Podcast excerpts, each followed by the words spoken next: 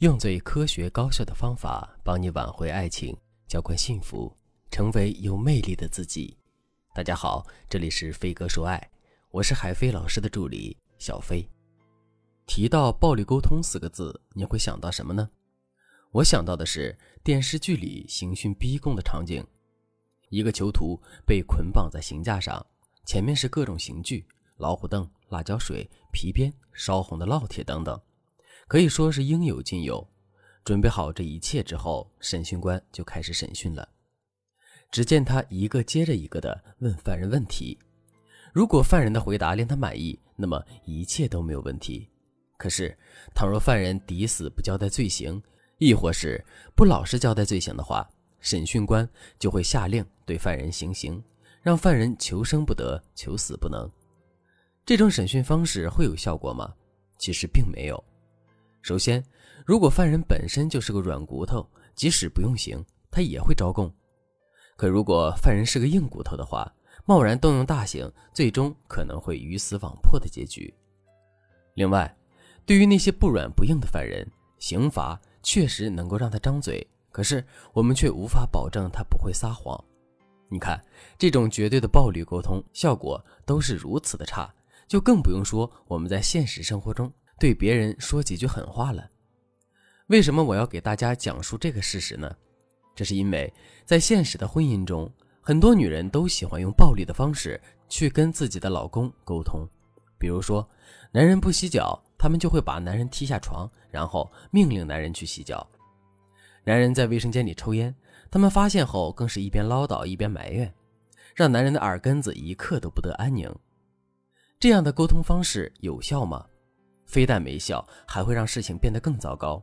比如，在我们的命令声中，男人不洗脚就上床的坏习惯依然不会改变，唯一变化的是，他们对我们的耐心和态度变得越来越恶劣了。再比如，在我们唠叨和抱怨声中，男人依然会偷偷的在卫生间里吸烟，只是手法变得更隐秘了，善后工作也处理得更好了。为什么会出现这样的结果呢？其实，这完全是因为，暴力式的沟通很容易会激发起男人的逆反心理，在逆反心理的作用下，即使我们说的是对的，男人也会动用一切手段来反抗我们。所以，想要保证沟通的效果，在跟男人沟通的时候，我们就一定要把暴力式的强迫变成温柔的提醒。当然了，如果在听到这节课程之前，你已经对男人使用了暴力沟通。并让两个人的感情进入到了一种危机的境地，也不要着急，你可以添加微信文姬零幺幺，文姬的全拼零幺幺，来获取导师的指导。好了，下面我们就来详细的说一说，怎么才能把暴力式的强迫变成温柔的提醒呢？还是拿上面举的例子来说吧。我们想让男人改掉不洗脚就上床的坏习惯，与其直接去命令男人，不如这么对他说：“亲爱的。”你今天上床的时候没有洗脚哦，我想你肯定是忘记了。我老公这么帅气、爱干净，怎么可能不洗脚就上床呢？听到这几句话之后，男人非但不会产生逆反心理，还会因为我们给他戴的高帽子，变得愿意改变自己的坏习惯，而这恰恰是我们想要达到的效果。另外，当我们想要让男人不再偷偷抽烟的时候，也不要像个侦探一样，天天盯着男人。而是要这么对男人说：“亲爱的，往后你抽一根烟，我也会抽一根烟。我知道抽烟会伤害身体，但我愿意跟你一起承担这样的风险。否则，如果有一天你出了什么事情，我真不知道该怎么一个人面对现在的生活。”听到这几句话之后，男人的内心又会是一种什么样的感受呢？首先，他会被我们不顾一切的真情实意所打动，进而对我们产生一种亏欠感。另外，男人也会从另外一个角度真切地意识到抽烟的危害。最后，在这两种感觉的作用下，男人肯定会对自己吸烟的行为有所反省，进而逐步改掉抽烟的坏习惯的。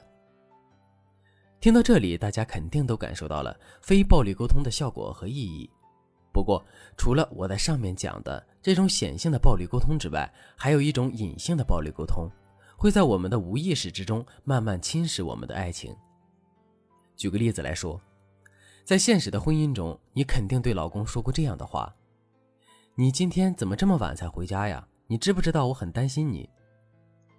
我觉得你现在越来越不在乎我了，我的心里真的很难过。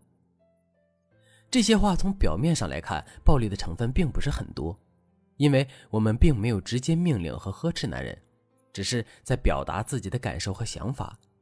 可即使如此，男人依然可能会感觉到委屈和被迫。这就像是我们上学的时候，妈妈逼着我们穿秋裤，虽然她的每句话都是关心和关爱，但我们就是会觉得不舒服。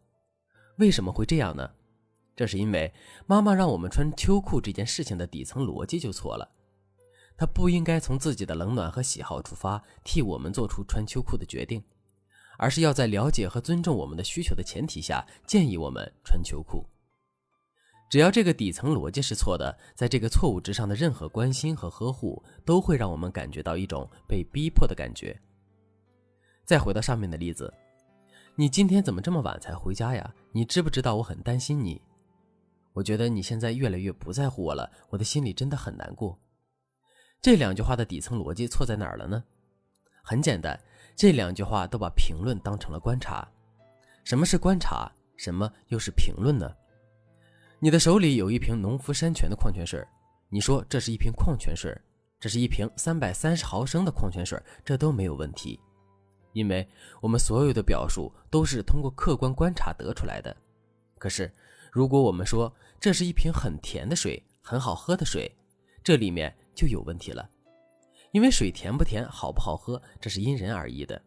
所以，我们说水甜很好喝，这是在表达评论，而不是观察。一般来说，一句话里的评论越多，这句话带给人的体验感就会越差。所以，我们在跟男人沟通的时候，要更多的去表达观察，而不是评论。